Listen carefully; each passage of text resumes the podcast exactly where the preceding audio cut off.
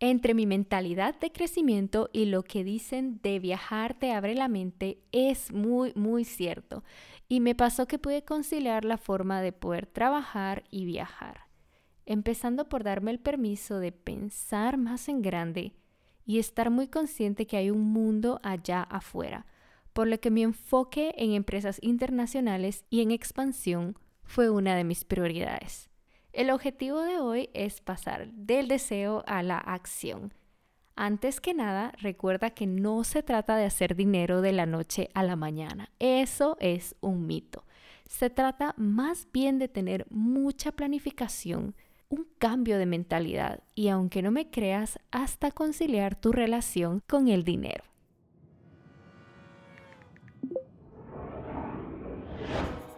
Hola, soy Soraya Hoy en día me considero CEO de mi vida y mis decisiones viajeras y profesionales. Estoy obsesionada con el mundo y sus posibilidades.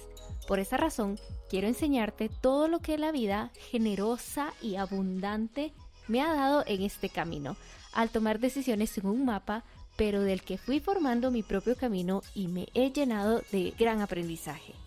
Se trata del viaje y no del destino final, ¿no crees? Hoy te doy la bienvenida a un episodio más de mi podcast CEO Nómada Digital.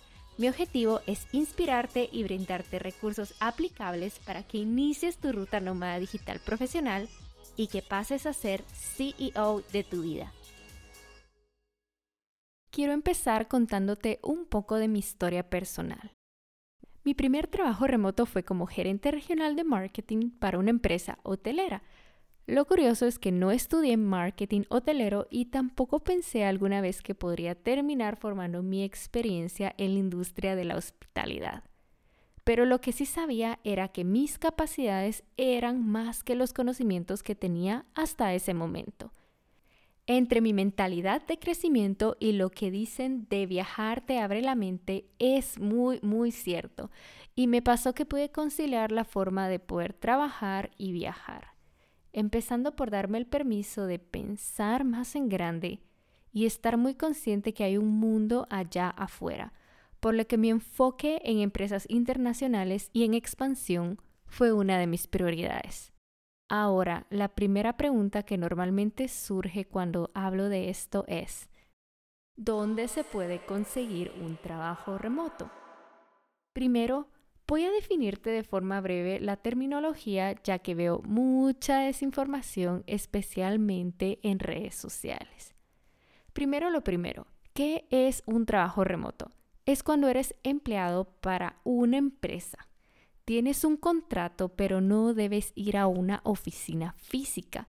El lugar donde lo hagas no tendría por qué afectar tu rendimiento es por eso que cada vez las empresas e industrias se unen a esta tendencia. ¿Qué es un freelancer? Es una persona que ofrece sus servicios, tiene sus clientes, trabaja desde donde sea, ordena su vida, sus ingresos, su agenda, prácticamente todo, y suele tener muy bien trabajado su modelo de negocio. Ser freelancer no es trabajar por pequeñitos proyectos, que son casi gratis, o por trabajos mal pagados. Debes respetar tus límites y tu tiempo y serás una persona mucho más feliz. Este es un consejo que definitivamente si piensas ser freelancer te va a cambiar la vida. Ahora bien, ¿qué es la economía gig?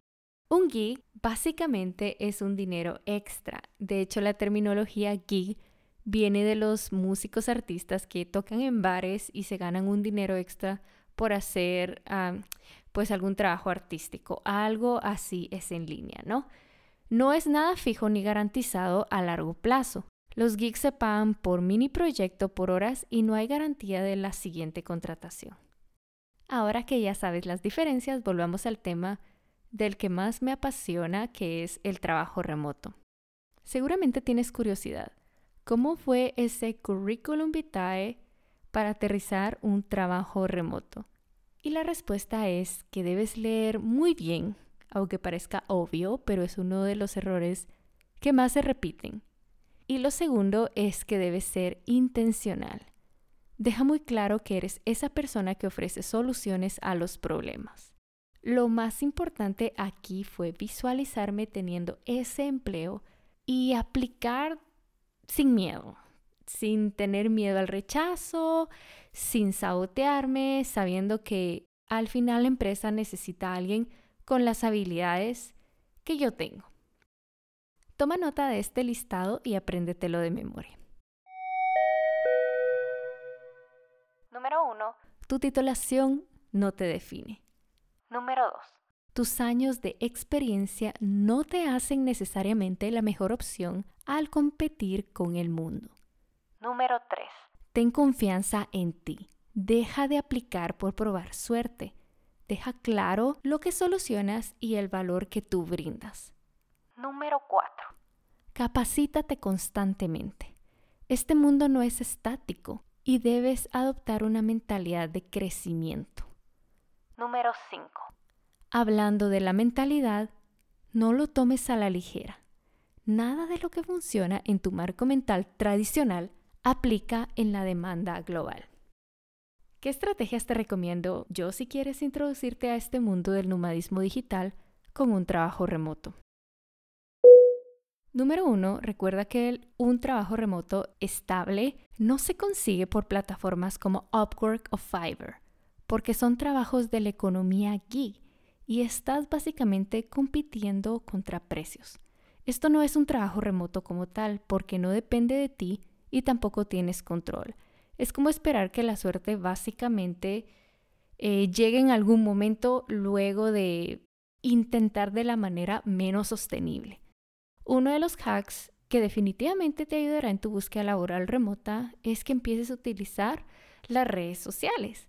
En este caso te voy a mencionar una de las redes sociales que es específicamente para empleabilidad, que es LinkedIn sácale mucho provecho a su buscador, ya que puedes buscar trabajos remotos que más se adapten a lo que tú estás buscando y puedes utilizar los diferentes filtros en el menú desplegable. Así que acá puedes empezar a sacarle provecho a estos recursos que son completamente gratuitos. Recuerda que antes de enviar tus aplicaciones, debes tener mucha claridad en tu currículum que esté completo, que contenga todos los elementos principales como experiencia, lo que tú aportarías a la empresa, tus valores, entre otros elementos. De esto definitivamente hablaré más adelante para que tú puedas tener más control de tus aplicaciones profesionales sin barreras geográficas. Estar en búsqueda de un trabajo a distancia no implica lo siguiente.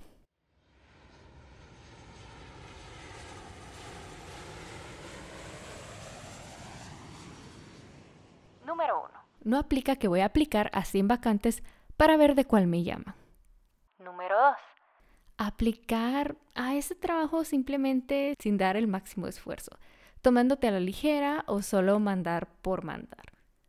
Número 3. Que no solo por el hecho de que no tienes experiencia en remoto, deberás optar por minimizarte y aceptar lo que te toca. No se trata de eso. Número 4. Si no tengo respuesta en mis 7 10 aplicaciones, me rendiré. Y esta última es una de las más comunes, quejarnos porque no conseguimos ese empleo remoto, pero realmente estamos aplicando eh, pues muy poco y sin intención, ¿no? Te quiero contar un poco más por si te sientes identificada o identificado. Por ejemplo, aplicar a un trabajo remoto y no cumplir con el 100% de los requisitos nos puede llegar a despertar un poco el síndrome del impostor. Y seguramente te ha pasado en algún momento de tu vida. Solo para volver un poco a mi experiencia, yo no tenía una titulación en marketing hotelero y definitivamente sabía que había que habían muchísimo más personas que tenían una titulación o algún tipo de práctica profesional en, en hotelería, ¿no? Por decir así, en el papel los credenciales. Así que eh, no te sabotees, no tienes que cumplir 100% los requisitos de la vacante, pero sí debes entender la industria y validar tus habilidades.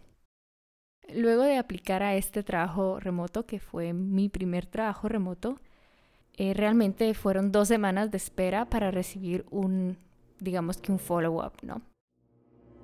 Por dos semanas tuve mucha ansiedad y estaba básicamente pegada al correo electrónico por si me llegaba algo y que no se me pasara. Así que por fin llegó ese esperado correo. Como todo, ¿no? Tenía miedo de darle clic porque tal vez dije, no me quiero ilusionar tanto y de pronto no. Para mi sorpresa y la emoción, la felicidad y todos los nombres que quieras colocarle, fui aceptada y eso me, me cambió completamente la vida sin saberlo. Que me confirmaran profesionalmente en mi primer trabajo remoto, primero me generó mucha duda porque me llegué a preguntar, ¿será que esto es real? ¿Me van a pagar esta cantidad de dinero? Fue una experiencia con muchas emociones y contenía todo el branding de la empresa. Dije, no, no, no puede ser mentira. Eh, tenía una bienvenida súper cálida, súper linda, explicaba todas las atribuciones, todos los beneficios, entonces sí era definitivamente una confirmación laboral 100% real, ¿no? La lección acá es que muchas veces no estamos familiarizados o familiarizadas con algunas situaciones, entonces simplemente la mente nos intenta proteger Recuerda que no debes dudar por ninguna razón de tus capacidades. Recuérdate constantemente que eres un mundo de posibilidades. Ahora te quiero dar unos consejitos que debes tener en cuenta en tu primera contratación remota. Cuando te contratan sin sesgos geográficos, los salarios suelen ser mejores. Tu equipo es de todas partes del mundo. Se aprende muchísimo. Además, te da la libertad de trabajar desde donde tú lo decidas. Viajeras y viajeros nómadas digitales. Para concluir esta pequeña sesión de hoy, quiero recordarte lo siguiente. Somos un mundo de posibilidades. Así que sin importar de dónde vengas, sin importar tu situación actual, tú tienes el control de tus metas profesionales, porque tú eres un mundo de posibilidades. No tener barreras geográficas y ser nómada digital no es un destino final. Hoy quiero invitarte a que disfrutes de este viaje, que te des el derecho de elegir por ti, por la vida que te mereces y no por la vida que te toca.